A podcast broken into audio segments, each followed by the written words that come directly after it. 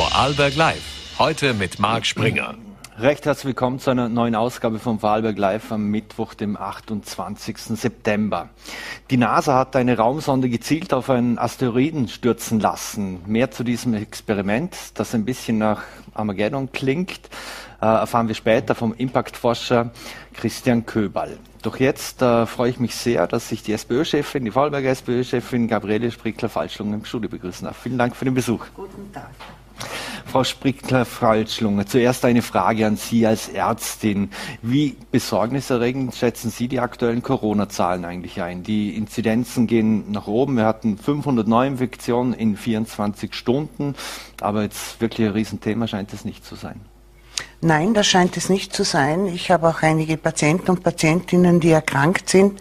Viele von denen dreimal geimpft und die Verläufe sind zwar für die Person selber oft sehr unangenehm, aber in der Regel nicht dramatisch, also dass, dass es notwendig wird, dass sie ins Krankenhaus gehen oder so. Mhm. Aber das, die Zahl derer wird natürlich auch ansteigen, wenn die Gesamtzahl ansteigt. Mhm. Jetzt äh, es gibt ja Quarantäne aus, man darf, unter, man darf äh, mit Maske auch als Infizierter arbeiten gehen. Äh, glauben Sie aber, dass wir das im Herbst durchhalten können an, angesichts dieser Zahlen? Oder ist eh alles gut, weil wir haben Medikamente, wir haben die Möglichkeit einer Impfung, äh, die Verläufe sind bislang eher mild? Also ich glaube, im Herbst wird es noch einmal Verschärfungen geben müssen. Die Zahlen werden ansteigen. Es wird auch kein Arbeitgeber, also bin sicher eine Ausnahme, ich habe eine Ordination, aber ich kann mir auch sonst nicht vorstellen, dass ein Arbeitgeber erfreut hat, gerade in Großraumbüros etc., wenn jemand kommt, Corona positiv ist und eine Maske aufhat. Also das halte ich für einen völligen Unsinn. Und äh, ich glaube schon, wenn die Zahlen so steigen, dass es im Interesse aller sein wird, dass es wieder Maßnahmen gibt. Wahrscheinlich wird eine Maskenpflicht kommen. Mhm. Eine, noch eine Frage an, an Sie als äh, Medizinerin. Ähm, wie blicken Sie denn grundsätzlich mal auf die, die Versorgung jetzt hier in Vorarlberg? Sie sind selbst Allgemeinmedizinerin. Sie werden diese Woche Ihre Ordination schließen, für immer schließen. Äh, ist die Nachfolge da auch schon geregelt? Nein, es ist, und das ohne das äh, dramatisieren zu wollen, es ist eine medizinische Katastrophe eingetreten. Wir haben in Dornbirn de facto, wenn ich jetzt auch noch gehe, drei Kassenstellen nicht besetzt. Das ist die Basisversorgung in einer 50.000 Einwohnerstadt. Und ich erlebe täglich Patienten und Patientinnen, die auch krank sind, sehr krank und die nicht übernommen werden von keinem Arzt. Ich muss diese Patienten, die ich oft 30 Jahre betreue, auf die Straße ohne medizinische Versorgung stellen. Aber ich möchte gleich dazu sagen, das ist nicht der Fehler der Kollegen und Kolleginnen in Dornbirn. Die sind aber vollkommen überlaufen. Jede Ordination. Und natürlich, wenn ich selber anrufe und sage, diese Patientin muss man übernehmen, dann übernimmt man das jeder Kollege und jede Kollegin. Aber de facto fehlen drei Kassenstellen. Es gibt in dieser, in der größten Stadt in Vorarlberg keine ausreichende medizinische Grundversorgung. Und wenn die Krankenkasse ich glaube, es ist in den Vorarlberger Nachrichten gestanden, ich habe es gar nicht fertig lesen können. Mhm. Ich habe es nicht fertig lesen können. Sagt, es ist alles bestens, dann möchte ich jemanden, Herrn Brunner, bitten, einen Vormittag bei mir in der Ordination zu sitzen mit den Leuten, die sagen, Frau Doktor, ich war bei vier oder fünf Ärzten, unsere Familie wird von niemandem übernommen. Mhm. Wir stellen Diabetiker auf die Straße, wir stellen alte Leute auf die Straße und die Gebietskrankenkasse getraut sich da öffentlich zu werden und zu sagen, wir stehen gut da, wir stehen ganz miserabel da. Wo im System liegt da der, der Fehler? Äh, haben wir zu wenig Mediziner, die diese Stellen übernehmen könnten? Oder liegt es an den Wahlärzten? Will keiner mehr äh, ein Kassen, ein, unter Anführungszeichen normaler Kassenarzt sein? Also es gibt sicher mehrere Gründe. Ein ganz ein wichtiger Grund ist für mich, dass die jungen Ärzte und Ärztinnen nicht mehr so, also ein Großteil von denen will nicht mehr so arbeiten, wie ich es getan habe oder viele Kollegen. Alleine in einer Ordination äh, ungeheuer viel Stunden ungeheuer viel Verantwortung, Sonntagsdienste, das wollen die jungen Kollegen und Kolleginnen ein Großteil nicht mehr. Und da liegt das riesige politische Versäumnis. Ich habe zehn Jahre im Landtag diese Situation vorausgesagt. Und ob äh, das der Landesrat Bernhard damals war oder jetzt die Martina Rüscher, da wird nur schön geredet. Da sagt man, ja, und es gibt Netzwerke und es gibt Lehrpraxen. Die Lehrpraxen haben nichts bewirkt. Die haben überhaupt nichts bewirkt. Ich meine, man muss sich das einmal auf der Zunge zergehen lassen. Es gibt Aufschreie, wenn es keinen kein Nahversorger mehr gibt irgendwo. Mhm. Wir st stellen kranke Menschen auf die Straße. Und ich erlebe das täglich. Es war eine fürchterliche Woche für mich. Ich habe so viele Tränen erlebt. Und und so viel Verunsicherung. Ich weiß, ich weiß nur, dass die Politik, die Politik hat hier vollkommen versagt. Mhm. Und das mit den Wahlärzten, das ist natürlich äh, eine unmögliche Geschichte. Wahlärzte im Bereich der praktischen Ärzte zuzulassen, heißt, ich begrüße ein Zwei-Klassensystem in der Medizin. Also das ist ja jetzt so in Dortmund. Die, die genügend Geld haben, die gehen jetzt nicht mehr zum praktischen Arzt, der einen Kassenvertrag hat, die gehen jetzt zum praktischen Arzt, der Wahlarzt ist. Mhm. Und die, die weniger Geld haben, das sind auch Alleinerzieherinnen mit Kindern etc oder ältere Menschen, die eine kleine Pension haben, die werden nicht mehr versorgt. Das muss man sich vorstellen. Mhm. Könnte man das, das klingt sehr prekär, könnte man das überhaupt kurzfristig jetzt äh, lösen, dass es zum Beispiel auch wie in Ihrem Fall, äh, dass man schnell eine Nachfolgerin oder einen Nachfolger findet? Wäre das überhaupt möglich? Oder müsste man das Also System kurzfristig wird man es nicht lösen können. Ich weiß, es bemüht sich die Ärztekammer auch jetzt um eine kurzfristige Lösung. Auch die Kollegen und Kolleginnen bemühen sich, äh, damit man dieses Problem lösen kann. Aber ich kann nur sagen, die Politik hat hier vollkommen versagt. Wir haben die Primärversorgungszentren zu Tode diskutiert, weil die Ärztekammer hatte Bedenken, dann die Gebietskrankenkasse hat Bedenken und jeder hat Bedenken. Und so sind zehn Jahre ins Land äh, gekommen, in denen das Problem jetzt wirklich eklatant ist. Mhm. Wenn wir beim Thema Nachfolge oder Nachfolgerin sind, wie sieht es mit einer Nachfolgerin oder einem Nachfolger für, für Sie aus? Sie sind ja in die Bresche gesprungen, haben die SPÖ in einer schwierigen Situation übernommen. Äh, was ist da der aktuelle Stand der Dinge?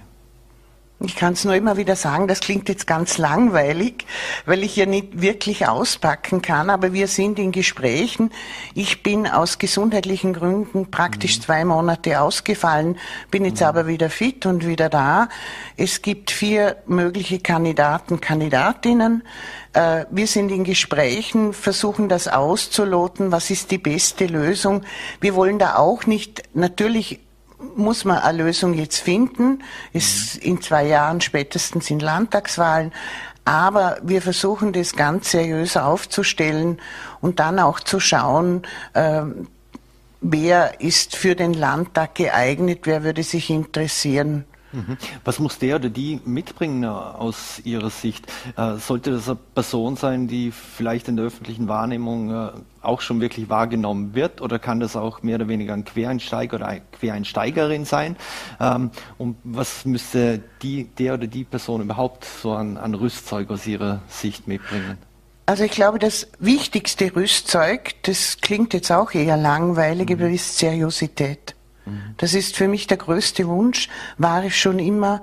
Wer irgendwelche Leichen im Keller hat, sollte sich gar nicht für solche Ämter bewerben.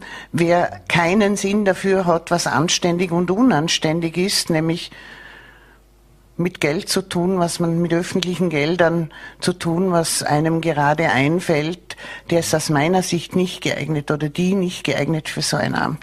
Das ist das Erste. Das Zweite ist, dass man, und das ist ein schmaler Grad, man muss, man muss kantige Opposition machen. Ich bin sicher etwas kantiger wie der Schnitt und auf der anderen Seite aber auch versuchen, äh, konstruktiv zu sein.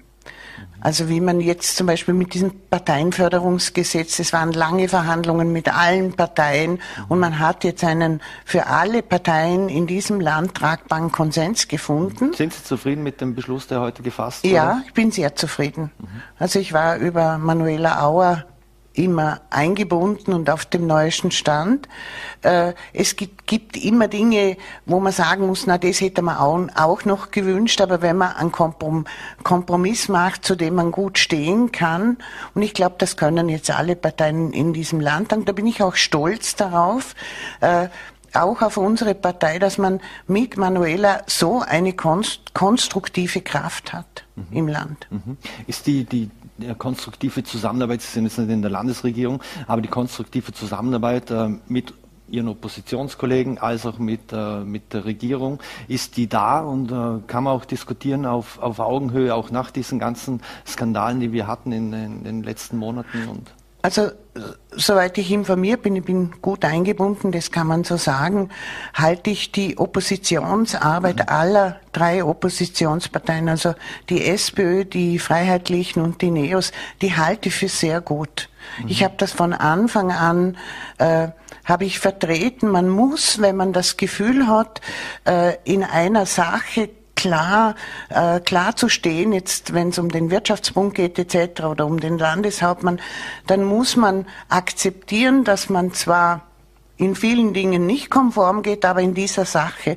Und ich glaube, die drei Oppositionsparteien machen es richtig gut. Mhm. Und äh, ich, also wie ich vernehme, gibt es da auch eine sehr konstruktive, vertrauensvolle Zusammenarbeit. Mhm. Mit der Regierung ist es viel, viel schwieriger. Viel schwieriger erstens mit der ÖVP. Wer selber in großen Schwierigkeiten steckt, ist auch ein, Verzeihung, ein schwieriger Verhandlungspartner. Mhm. Vielleicht auch kurz zum Untersuchungsausschuss, zur Untersuchungsausschussreform. Da gibt es ja auch von der FPÖ Vorwürfe, dass die ÖVP blockieren würde. Glauben Sie, dass sich das heuer noch ausgehen wird? Ich glaube und hoffe schon. Also es wird ziemlich Druck gemacht, dass man, dass man einige Punkte so verändert, wenn man das jetzt für den Laien so sagen kann, einige Punkte so verändert, dass der Untersuchungsausschuss effektiver untersuchen kann. Ich glaube schon, dass es die Möglichkeit gibt, man hat jetzt wieder die Verhandlungen aufgenommen, dass man im heurigen Jahr noch zu einem Beschluss kommen könnte. Mhm. Da gab es ja äh, diverse Vergaben jetzt, äh, die, die ans Licht gekommen sind. Einmal für ein Schlachthauskonzept, das offensichtlich äh, zwischen Tür und Angel auf einer Veranstaltung äh, versprochen oder in Auftrag gegeben wurde. Da werden 125.000 Euro kolportiert. Dann äh, Medienmonitoring während der Corona-Zeit. Könnten diese externen Vergaben auch ein Thema für einen Untersuchungsausschuss ja, werden? Ja, durchaus. Durchaus. Also ich, ich war negativ überrascht. Also dass man nicht einfach was so freihändig vergibt, wenn das, wenn das bei uns jemand machen würde. Wir verfügen natürlich, äh, sind nicht in der Regierung und haben nicht solche Summen, äh, dann hätte ich ein Riesenproblem damit. Ich hätte einfach ein mhm. Riesenproblem, weil ich mir denken, denken würde, ja, ja bitte, ihr habt eine Verantwortung äh, zur Vergabe der öffentlichen Gelder. Ich kann ja da nicht huxflux, da kriegt einer mal 50.000, dann kriegt einer 100.000. Und was ich zur PR-Geschichte des Landeshauptmanns noch sagen möchte, also Wahrscheinlich hat man nur einen kleinen Auszug zu lesen bekommen. Mhm. Aber wenn ich für jedes Gut, Guten Morgen, das ich öffentlich sage, an eine PR-Beratung äh, brauche, die ja der Bürger und die Bürgerin mitzahlt, dann frage ich mich schon, ob man da noch, da noch in den richtigen Dimensionen denken. Ich meine, der Landeshauptmann Wallner, bei allem Respekt, ist nicht der, der amerikanische Präsident. Und ich denke, manche Dinge, da braucht es auch keine PR, da braucht es eine Sitzung und überlegen, wie man es kommuniziert, einmal in, in, den kleineren Bereichen und nicht für alles lauter Profis holen, die noch massenhaft öffentliches Geld kosten. Mhm. Das heißt auch, dass äh, der Rechnungshof entsprechend gestärkt werden muss, also auch personell. Ich glaube, äh, Eva Hammer hat das auch mit den Kollegen der, der neuen Vorarlberger Tageszeitung gesagt, dass man da personell zur Verfügung stellen will und wird. Äh, was benötigt ist, glauben Sie das? Da braucht sicher mehr Personal. Die machen jetzt schon fantastische Arbeit. Aber äh, wenn die Prüfungskompetenz ausgeweitet wird und auch jetzt zum jetzigen Stand äh, ist der Rechnungshof immer sehr knapp ausgestattet. Das sind Dinge, die mich sehr ärgern, dass man auf der einen Seite zur Corona-Krise, wenn man fünf Sätze sagt, den PR-Berater braucht und das alles ein Heidengeld kostet und auf der anderen Seite, wo, wo seriöse, unpolitische Arbeit gemacht wird im Sinne aller, äh, da ist man denn wahnsinnig sparsam. Das habe ich zu meiner Zeit noch miterlebt, wenn, wenn der Rechnungshof mehr Personal wollte, wie man da diskutiert hat und abgewägt hat etc. Mhm. Was auch kommen soll, und da gibt es auch heute eine Aussendung äh, von Ihrer Partei, ist eine Zweitwohnsitzabgabe. Warum ist denn das äh, für die SPÖ so ein wichtiges Thema? Weil es natürlich ein Thema ist, wieso soll, soll man das nicht machen? Also für mich stellt sich die Frage eher umgekehrt. Wieso soll es keine Zweitwohnabsitzabgabe äh, Absitzgabe geben. Weil es auch für, für die Gemeinden dann ist. Aber was die SPÖ auch fordert, ist, ist eine Leerstandsabgabe. Ähm, glauben Sie, dass die wirklich etwas bringt oder, oder ist da auch eine, eine ordentliche Portion Pop Populismus dabei? Wenn man zumindest die Eigentümervertreter, wie den Präsident Markus Hagen vor wenigen Wochen auch hier bei Vorarlberg Live gehört hat, dann wär, dürfte diese laut Verfassungsgerichtshof genau. auch gar keinen Leitungseffekt haben. Also warum fordert man etwas, was, äh, was das stimmt, darf? Das stimmt, das ist auch ein Handicap bei der Leerstandsabgabe, dass man äh, praktisch nicht in den Markt so eingreifen könnte, so, dürfte. Äh, ich glaube trotzdem, dass man es versuchen sollte. Man kann es evaluieren und dann schauen, äh, was es, was es bringt, aber es hat schon noch für mich einen anderen Aspekt. Das ist der Aspekt, dass es in Zeiten, wo Leute sich das Wohnen einfach nicht mehr leisten können, wo Wohnraum, ob in Miet oder Kauf, wirklich fast unerschwinglich, vor allem auch für Jüngere ist, dass es einfach Menschen gibt, die einfach Wohnungen haben, die sie leer stehen lassen. Da gibt's ganze Blöcke in Lochau und so, mhm. wo Investoren Wohnungen kaufen, die lässt man jetzt einmal leer stehen und äh, schaut dann, wie viel Geld man später rauskriegt etc. Das halte ich für, für verwerflich. Also ich denke, da muss man einen Versuch starten. Mhm. Wenn wir beim, beim, Thema Geld sind und was die Menschen belastet, da ist natürlich die Teuerung. Äh, jetzt gibt es verschiedene Pakete von Bund und, und Land. Äh, blickt da noch irgendjemand aus Ihrer Sicht durch und vor allem sind diese aus Ihrer Sicht auch treffsicher? Ja, also durchblicken tut da sicher nicht jeder. Man muss sich selber bemühen, dass man immer schaut, was es alles gibt oder nicht gibt. Ähm, was jetzt sicher die CO2-Steuer ist, also sicher zurzeit völlig äh, daneben. Das, die macht natürlich noch einmal die Mobilität teuer, also Autofahren, aber auch Heizen zum Beispiel. Äh, die SPÖ hat ja äh, gefordert, das zu verschieben, noch einmal mit den Neos gemeinsam. Äh, es macht durchaus Sinn, aber es ist zur jetzigen Zeit unmöglich. Ob's, ob die ganzen Unterstützungen treffsicher sind, das ist eine eine schwierige Sache. Und jetzt bin ich einfach einmal ganz sachlich und nicht SPÖ-Politikerin nur. Äh, wenn man, wenn man sehr treffsicher arbeiten will, gibt es zwei Hürden. Die erste Hürde ist der Datenschutz und die zweite Hürde ist die Schnelligkeit. Wenn ich schnell helfen will, werde ich mehr mit der Gießkanne arbeiten müssen, wie wenn ich eine Hilfe länger vorbereiten kann. Es ist sicher nicht in jedem Fall treffsicher, aber es ist sicher eine Hilfe für die Menschen. Mhm. Man versucht die Menschen zu unterstützen mit Klimabonus äh, und, und, Co. Ähm, Jetzt verteilt man relativ viel Geld äh, und wir werden angehalten, dass wir äh, Energie sparen sollen, um uns auch auf den Winter etc. vorzubereiten. Aber hätte man da nicht noch mehr mit Anreizsystemen vielleicht arbeiten sollen, statt zu verteilen, sondern wer auch wirklich spart, der bekommt Geld. Wäre das ein Vorschlag? Das macht man ja teilweise mit dem Strom. Äh, das ist natürlich immer ein Vorschlag, aber da muss ich ehrlich sagen, da bin ich da bin ich, fühle ich mich jetzt nicht, nicht berufen, da einen Vorschlag zu machen, weil äh, ich denke, da sind viele Experten und Expertinnen dran gewesen. Äh, ich habe ich weiß, dass es schwierig ist, das umzusetzen in relativ kurzer Zeit. Und das ist ja eines, finde ich, der Hauptprobleme, dass äh, mit dem Ukraine-Krieg äh, und diesen Teuerungswellen, das ist alles jetzt sehr, sehr rasch gekommen. Mhm. Und das ist eines der Hauptprobleme. Wird, äh, wird uns diese äh, Energiepreiskeule vielleicht, äh, wird uns erst im nächsten Frühjahr, also jetzt sind ja die Preise noch garantiert von Ilwerke VKW vor allem, aber wenn man jetzt auch dem Presse, im Pressefolie zugehört hat, dann hat man so das Gefühl, da wird man schon ein bisschen eingestimmt auf das, was da im kommenden Jahr womöglich auf äh, die Vorarlbergerinnen und Vorarlberger zukommen kann. Ja, ja das, ich glaube, das kommt erst im Frühjahr richtig zum Tragen. Äh, Ganz genau wissen wir sowieso nicht, weil sich, man sieht es an, an Nord Stream mit den Lecks, also da kann jeden Tag irgendwas Neues passieren, was, was äh, die, den Energiemarkt wieder verändert. Aber ich glaube schon, dass die Teuerung nächstes Jahr im Frühjahr noch mehr zuschlagen wird. Mhm. Jetzt, ähm, wie bewerten Sie es eigentlich? Jetzt haben wir auch die, hatten wir auch die Schlagzeilen mit äh, Vorarlberger Industrieunternehmen, großen Industrieunternehmen, die zum Teil Produktionen zurückfahren, äh, angekündigt haben, den, den, Gürtel enger schnallen äh, zu wollen, weil entweder Nachfragen nicht da sind oder Energieprobleme äh, etc., was es da gibt.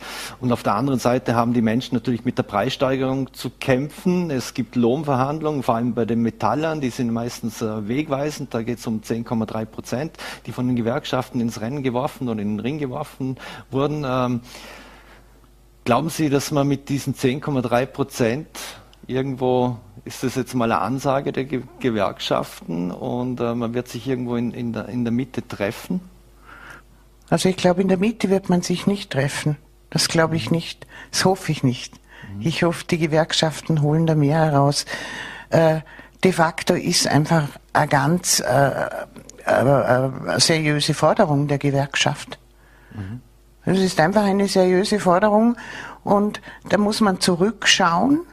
Äh, man hat man hat die Reallöhne haben sich so schlecht entwickelt in Österreich, so mhm. schlecht entwickelt, dass man jetzt natürlich jetzt noch mit der Teuerung äh, diese Forderung stellen muss. Man muss sie mhm. stellen, weil sonst wird es auch keine Konsumenten oder immer weniger Konsumenten geben, weil die Leute einfach zu wenig verdienen. Mhm.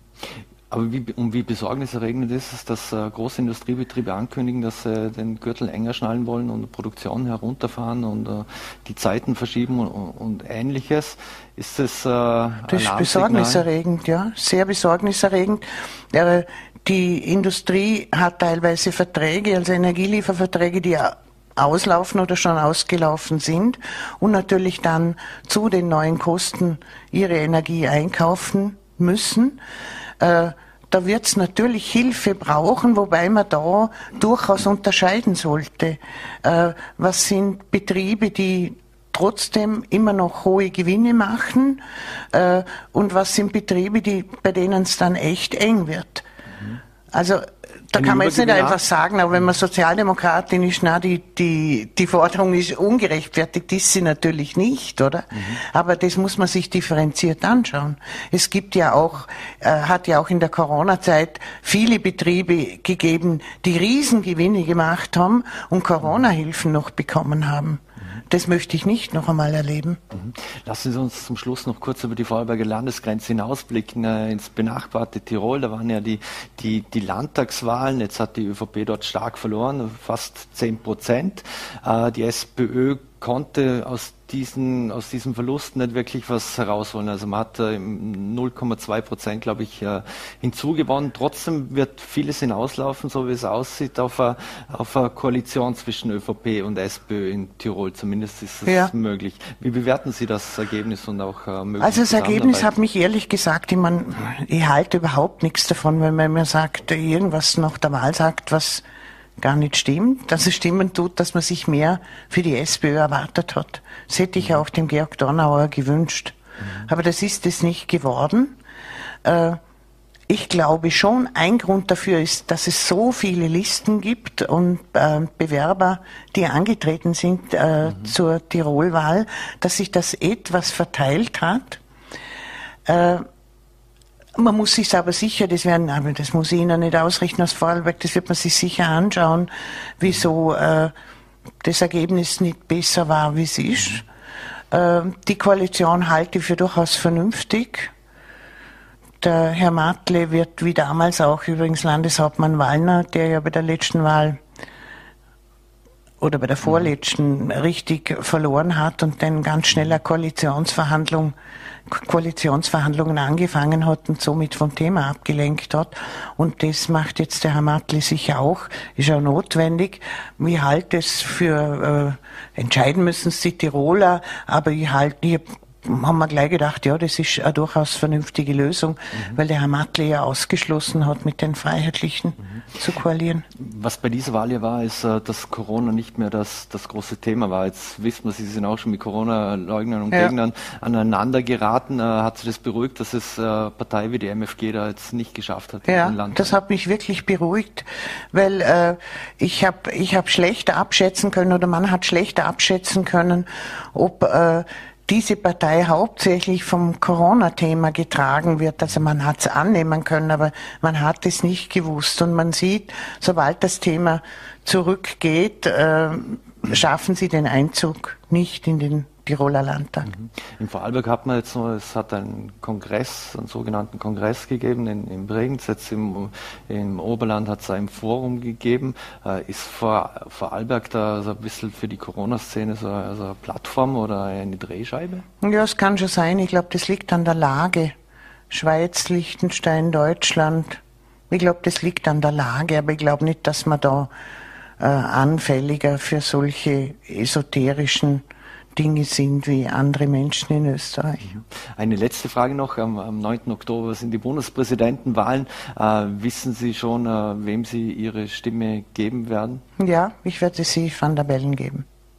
Äh, hätte die SPÖ einen eigenen Kandidaten aufstellen sollen? Ja, im Nachhinein schon.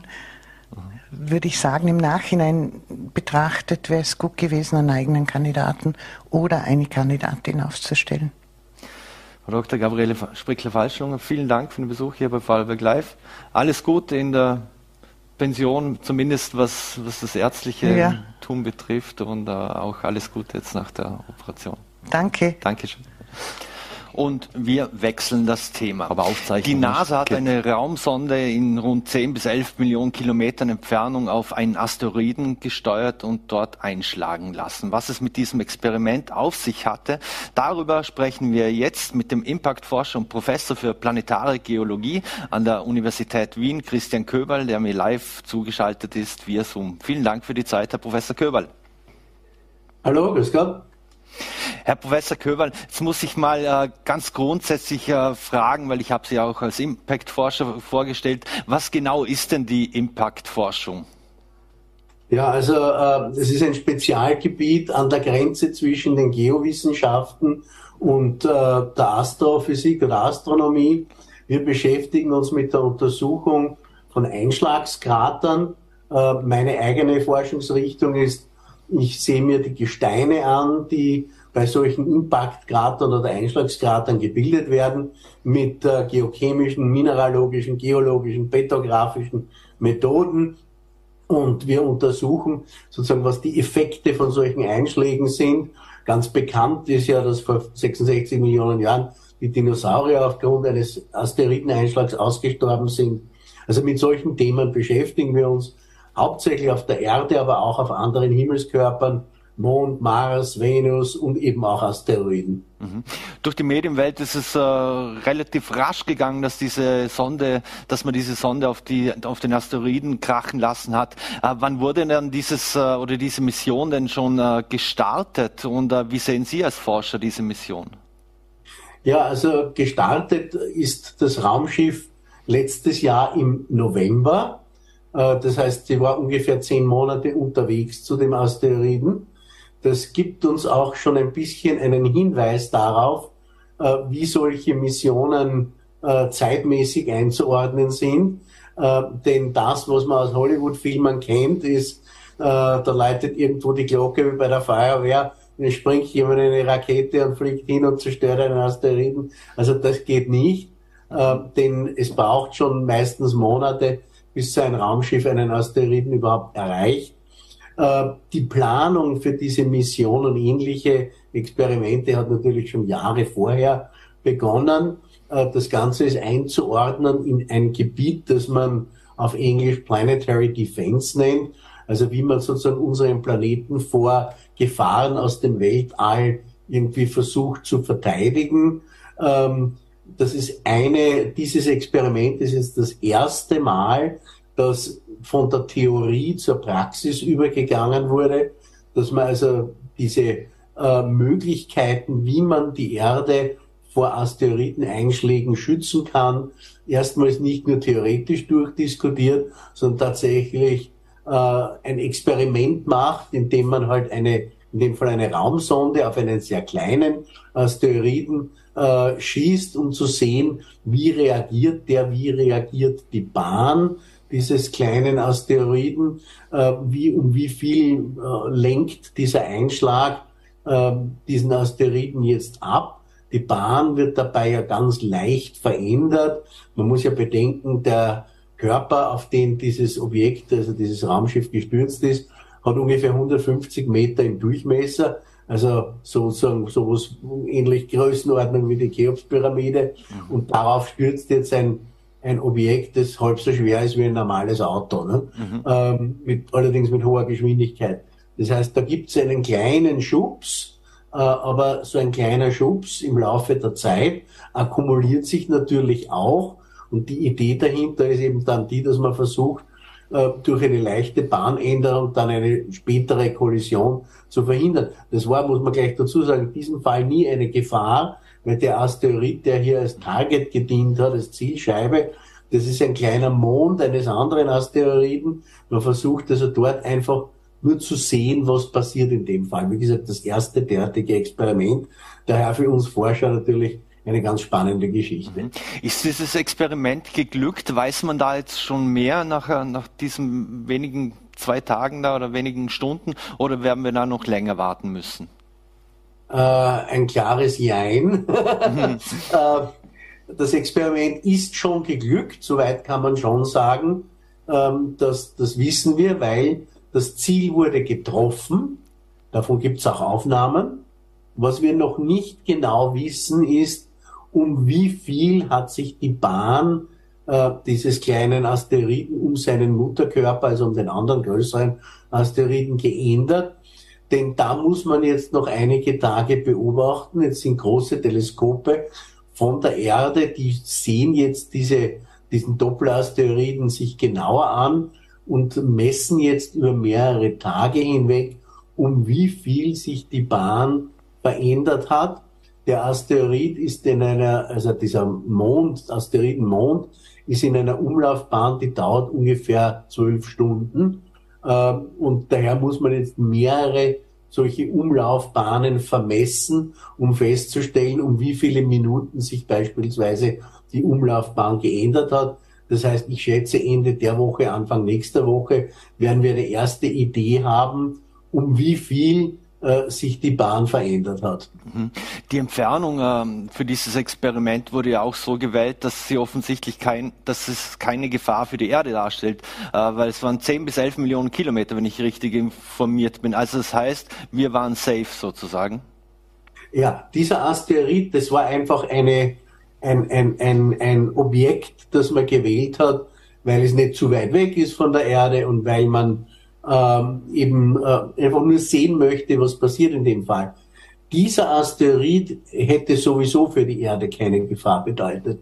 Das heißt, man hat das jetzt nicht an einem äh, Objekt gemacht, von dem man zum Beispiel schon weiß, dass es eine Gefahr gibt, sondern etwas, was man halbwegs vernünftig in vernünftiger Zeit erreichen kann und was von der Größe her so ist, dass man einen Effekt messen wird können. Deswegen hat man das ausgesucht. Mhm. Was war denn bei diesem Projekt auch äh, die, die große Herausforderung? Ist es einerseits die, die technische, dass man auch äh, diesen Asteroiden trifft oder was ist da die, die besondere Herausforderung gewesen für die Forscher und für die NASA? Ja, naja, also äh, erstens einmal, wie gesagt, das ist das erste Mal, dass man das überhaupt ausprobiert hat. Das heißt, man, äh, man, man sieht jetzt einfach, was passiert überhaupt bei so einem Einschlag.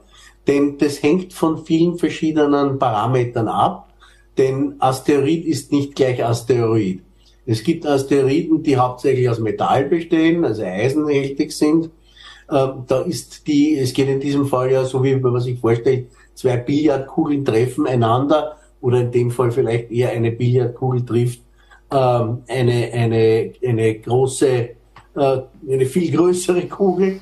Ähm, und man, man schaut jetzt, wie viel von der Energie, von dieser äh, Kontaktenergie geht jetzt eigentlich überhaupt in die Impulsübertragung, das heißt in die Bahnänderung.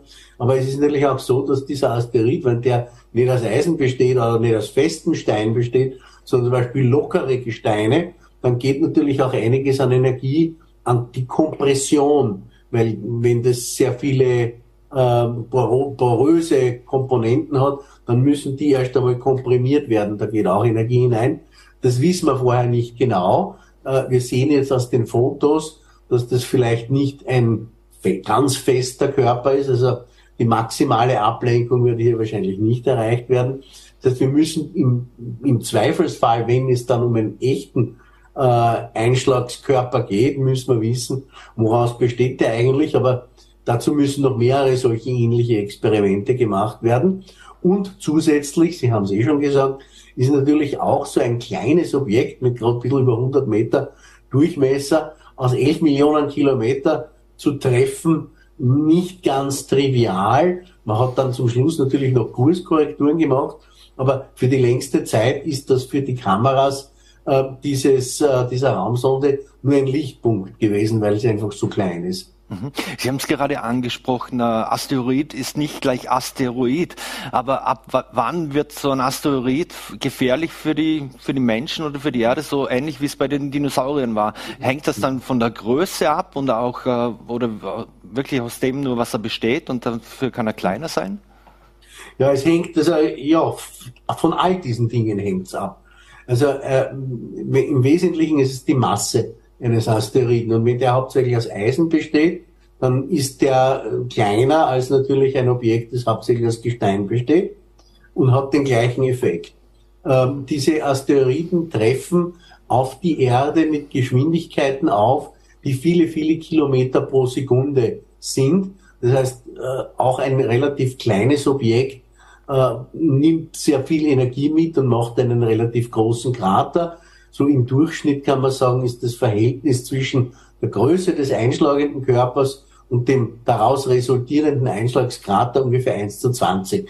Das heißt, ein 100 Meter großer Körper macht einen 2 Kilometer großen Krater. Äh, das ist auch schon ungefähr so die, die untere Grenze, wo man sagt, da wird's unangenehm äh, weil äh, natürlich ein, ein Körper, der einen Krater von einem Kilometer Durchmesser oder zwei Kilometer Durchmesser macht, der wird nicht die Menschheit auslöschen, der wird aber doch sehr viele lokal äh, Schäden anrichten und sehr viele Todesfälle verursachen können.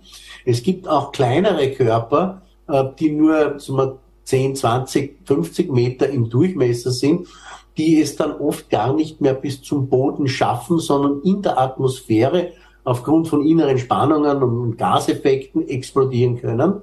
Wie zum Beispiel vor knapp zehn Jahren, 2013, über Tscheljabinsk in Russland, ist sein Körper explodiert.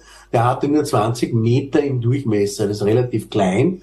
Von solchen Körpern weiß man relativ wenig. wie viele es da draußen überhaupt gibt. So ein Körper kann aus dem heiteren, aus dem blauen Himmel kommen. Äh, jederzeit ist damals ja auch passiert, vor, vor neun Jahren, ist aus dem heiteren Himmel gekommen. Und schon die äh, Energie der Explosion dieses relativ kleinen Körpers war ungefähr 20 bis 30 Mal jene der Hiroshima Atombombe. Also das ist schon ein, eine ziemliche Energie, die dabei freigesetzt wird. Und würde das über, direkt über bewohnten Gebiet, über einer Großstadt sein, gibt es sicher viele tausend Tote. Ähm, ein Objekt, das je größer, desto stärker natürlich die Vernichtung, die, desto mehr Energie wird freigesetzt. Das Objekt, das die Dinosaurier ausgelöscht hat und viele andere Tier- und Pflanzenarten damals, war ungefähr zehn Kilometer im Durchmesser und hat einen Krater hinterlassen mit ungefähr 200 Kilometer Durchmesser. Glücklicherweise, je größer diese Objekte sind, desto seltener gibt es solche Einschläge. Aber so kleine wie eben im Bereich, die so einen Krater von einem Kilometer machen, äh, die passieren alle paar tausend Jahre einmal auf der Erde, wissen wir auch, weil es eben solche andere Krater gibt. Mhm. Und äh, vielleicht, um die nächste Frage vielleicht auch vorwegzunehmen, äh, wir kennen nur einen Bruchteil der kleineren Körper, die da draußen sind. Wir kennen die meisten größeren Körper. Wir wissen, dass uns da in den nächsten zumindest paar Jahren oder Jahrzehnten keine Gefahr drohen wird von größeren Körpern. Aber nachdem die kleineren ähm, auch viel Schaden anrichten können, halt nur lokal, ist es auch wichtig, nach denen zu suchen. Das Problem ist nur, man braucht dazu ganz spezifische Suchprogramme, weil man dazu große Teleskope braucht, weil diese Objekte am Himmel sehr lichtschwach sind, eben weil sie so klein sind und es schwierig ist, sie zu finden dann. Mhm. Das wollte ich nämlich gerade fragen. Wie genau beobachten wir unser Sonnensystem, um da auch rechtzeitig reagieren zu können? Ja, also äh, man kann sagen, wir kennen wir wissen ja, es gibt die großen Planeten im inneren Sonnensystem Merkur, Venus, Erde, Mars, im äußeren Sonnensystem dann Jupiter, Saturn, Uranus und Neptun. Und zwischen Mars und äh, Jupiter gibt es sehr viele kleine Körper. Das ist sozusagen der, der, der Schutt aus der Entstehungszeit des Sonnensystems, der noch übrig geblieben ist. Und da kennen wir schon in der Größenordnung von gut einer Million Objekte. Die reichen von wenigen hundert Metern bis zu äh, fast 1000 Kilometer im Durchmesser. Die meisten davon sind sicher weit weg von uns, äh, aber ungefähr 20, 25.000 von denen kennen wir bereits, die auch äh, der Erde nahe kommen, beziehungsweise in sogenannten erdbahnkreuzenden Bahnen sind. Man nennt die auch Near-Earth Objects. Und das sind solche, die tatsächlich auf die Erde auch stürzen können und in der Vergangenheit nur auch gestürzt sind, weil sonst hätte es äh, zum Beispiel der Mond wäre ja nicht voll mit Kratern. Ne? Der Mond ist deswegen voll mit Kratern und auf der Erde sieht man es nicht, weil der Mond keine Atmosphäre hat und auch keine geologischen Prozesse, die diese Krater mit der Zeit wieder verschwinden lassen. Auf der Erde werden genauso viele Krater gebildet, die Erde würde aussehen wie der Mond, hätten wir nicht aktive geologische Prozesse, die diese Krater wieder zum Verschwinden bringen nach einiger Zeit. Ist der Mond da wie ein Schutzschild für uns ein bisschen? Nein, gar nicht. Nein, nein. Der Mond zeichnet eigentlich auf, wie viele Einschläge es in unserem Bereich gibt. Weil der Mond wird von ähnlich vielen Objekten getroffen wie die Erde. Die Erde sogar noch von mehr, weil sie ein bisschen größer ist und auch eine größere Anziehungskraft hat. Aber die Erde, auf der Erde verschwinden die eben wieder mit der Zeit, ne? in geologischen Zeiträumen. Und ähm, das heißt, wir, wir, wir kennen die meisten Objekte, die größer sind als einen halben Kilometer im Durchmesser, die uns gefährlich werden können. Aber äh, die, die kleiner sind, also zum Beispiel gerade die, die so im Bereich von äh, 100 Meter oder darunter sind, die lokale Zerstörungen ausüben können, da kennen wir nur einen Bruchteil davon. Und es gibt jetzt seit einigen Jahren aktive Suchprogramme von der NASA, von der ESA und von anderen. Aber das dauert halt noch, bis man diese Beobachtungen macht. Man entdeckt jedes Jahr hunderte neue Kleinplaneten, die der Erde nahe kommen. Mhm. Im Film Armageddon nutzt Bruce Willis ja eine Atombombe, um den Asteroiden zu, zu sprengen. Ist das das Szenario, das es nur in Hollywood geben kann oder wie realistisch ist so etwas? Das ist tatsächlich ein Hollywood-Szenario, das völlig unrealistisch ist. Und zwar aus mehreren Gründen. Einerseits, wenn ein Objekt sich bereits auf Kollisionskurs mit der Erde befindet, ist es zu spät, etwas zu tun. Wir haben ja am Anfang des Gesprächs angemerkt, dass diese Sonde, die da jetzt auf den Asteroiden gestürzt ist, viele, viele Monate unterwegs war. Und abgesehen davon stehen ja Raketen mit solchen Sonden nicht wie das Auto vor der Tür, dass man anstartet und wegfliegt, sondern es dauert ein bisschen, bis man das auch herrichtet. Ähm, das heißt, das ist viel zu spät. Man muss vorher, teilweise Jahre vorher, versuchen, seine Bahnablenkung zu machen. Der zweite Punkt ist, würde ich äh, direkt ein Objekt sprengen, das im Anflug auf die Erde ist, habe ich dann nicht einen Impact, sondern mehrere Impakte, weil die Trümmer, die werden nämlich nicht aus der Bahn abgelenkt, sondern sind aus der gleichen Bahn. Ich verwende die Energie dabei nur, äh, um das Objekt zu zerteilen. Das heißt, man hat also eigentlich hätte gar nichts erreicht. Ne? Nicht nur, dass es physikalisch nicht funktioniert, weil es zu spät ist, sondern es würde auch keinen Sinn machen. Mhm. Äh, wie wichtig sind solche Experimente auch für die Forschung insgesamt und auch die, was die Akzeptanz in der Öffentlichkeit betrifft, auch um Mittel zu generieren, weil das hat, das Ganze hat jetzt eine ganz andere Öffentlichkeitswirksamkeit, würde ich mal behaupten. Ja, also ich bin der Meinung, dass natürlich wissenschaftliche Experimente überhaupt sehr wichtig sind. In diesem Fall äh, versucht man halt äh, den Finanzgebern zu erklären, äh, dass das nicht nur eine rein äh, hypothetische Geschichte ist, sondern äh, man braucht sich ja nur umzusehen. Es gibt viele Krater auf der Erde, es gibt Beschädigungen, eben zum Beispiel vor wenigen Jahren diese äh, Chelyabinsk-Geschichte. Da sind immerhin viele Menschen verletzt worden und das ist also keine rein hypothetische Geschichte. Und hier kann die Weltraumforschung äh, durchaus sehr positiv wirken, indem sie hilft, uns vor möglichen Einschlägen, die durchaus Menschenleben kosten können, äh, zu schützen. Mhm. Diese Raumsonde wurde jetzt auf dem, hat jetzt auf dem äh, Asteroid eingeschlagen. Jetzt wertet man Daten aus. Was werden da jetzt die, die nächsten Schritte sein? Ja, also eine der, einer der, also nachdem diese Daten jetzt ausgewertet wurden, äh, es gibt noch eine weitere Raumsonde, und zwar eine europäische Raumsonde, die heißt Hera. Die wird 2024 starten. Das ist sozusagen der zweite Teil dieser Mission. Diese DART, die, der eine Teil, wurde von der NASA gestartet. Die zweite Sonde kommt jetzt, Hera kommt aus Europa. Da ist übrigens Österreich auch mit dabei äh, bei dem Projekt äh, äh, mit, mit fotografischen Auswertungen und so weiter.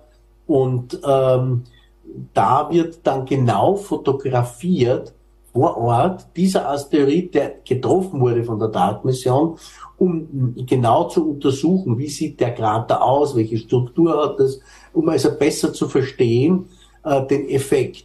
Ähm, ich muss nämlich eben, wie gesagt, wissen, was habe ich eigentlich getroffen und das kann ich nur durch genaue Untersuchungen vor Ort machen und das ist jetzt der nächste Schritt. Wenn man dann etwas daraus gelernt hat, dann wird man vielleicht einmal einen anderen Asteroiden mit einer anderen Zusammensetzung, vielleicht auch mit einer anderen Methode versuchen abzulenken. Es gibt ja nicht nur die Methode einer direkten Kollision, es gibt auch noch äh, ein paar andere Methoden, Bomben tatsächlich, aber auch Raketen, die man landen kann, äh, sind andere Methoden, die man noch aus, auswerten kann. Es gibt dazu übrigens sogar Konferenzen. Es wird nächstes Jahr in Wien im April eine sogenannte Planetary Defense Konferenz stattfinden, äh, wo ich zum Beispiel auch involviert bin im Organisationskomitee. Also das sind die nächsten Schritte. Das alles dauert natürlich ein Weilchen, aber irgendwann muss man natürlich auch mit so etwas anfangen. Mhm.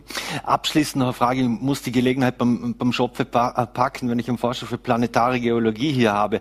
Die Raumsonde wurde ja von der SpaceX-Rakete äh, in die Umlaufbahn gebracht oder in, ins Weltall gebracht. Äh, deren Gründer ist ja Elon Musk äh, von SpaceX und der will ja unbedingt auf den Mars und da hat er mhm. Mars-Mission vor. Wie sehen Sie eigentlich die Chancen für eine Besiedelung des Mars? Also ja, die Ambitionen des Herrn Musk äh, ist das eine, die Realität ist das andere. Ähm, also der Mars ist ein relativ unwirtlicher Himmelskörper einerseits. Die Atmosphäre hat ein bisschen mehr als ein Tausendstel der Dichte der Erdatmosphäre und besteht zu 96 Prozent aus Kohlendioxid. Also atmen kann man das nicht. Die Durchschnittstemperatur auf der Oberfläche des Mars liegt bei minus 30 Grad Celsius das Maximum nach unten minus 100 Grad Celsius, plus 20 Grad Celsius manchmal. Es gibt praktisch kein Wasser auf der Oberfläche des Mars. Es gibt nichts zu atmen, es gibt nichts zu essen. Also wenn, dann kann man nur in sehr engen äh, Raumstationen leben, äh, eine sehr unangenehme Geschichte. Ähm, wenn man sagt, man möchte den Mars besiedeln, weil es auf der Erde ähm, Probleme gibt, dann halte ich das für einen großen Unsinn aus mehreren Gründen. Man müsste jeden Tag äh, hunderte Raumschiffe starten mit zig Personen an Bord, um allein die Überbevölkerung der Erde, die jeden Tag dazukommt, auszugleichen. Also das ist es sicher nicht. Es ist eine unwirtliche Gegend. Es kostet Geld, es kostet äh, viele Ressourcen dorthin zu fliegen. Äh, also da würde ich doch eher vorschlagen, unseren eigenen Planeten etwas pfleglicher zu behandeln, als äh, unsere Probleme auch noch auf den Mars zu exportieren. Herr Professor Christian Köber, vielen Dank, dass Sie sich die Zeit genommen haben für Vorarlberg Live und wir sind schon gespannt auf die nächsten Ergebnisse, die dieses Experiment gebracht haben und würden uns freuen, wenn wir Sie wieder mal begrüßen dürften. Sehr gerne. Dankeschön. Dankeschön. So, meine Damen und Herren, und dieses Gespräch haben wir aus Termingründen vor der Sendung aufgezeichnet. Wir bedanken uns dabei fürs Dabeisein, und würden uns freuen, wenn Sie morgen wieder einschalten. Lende TV, VNRT oder Voller T wünschen Ihnen einen schönen Abend.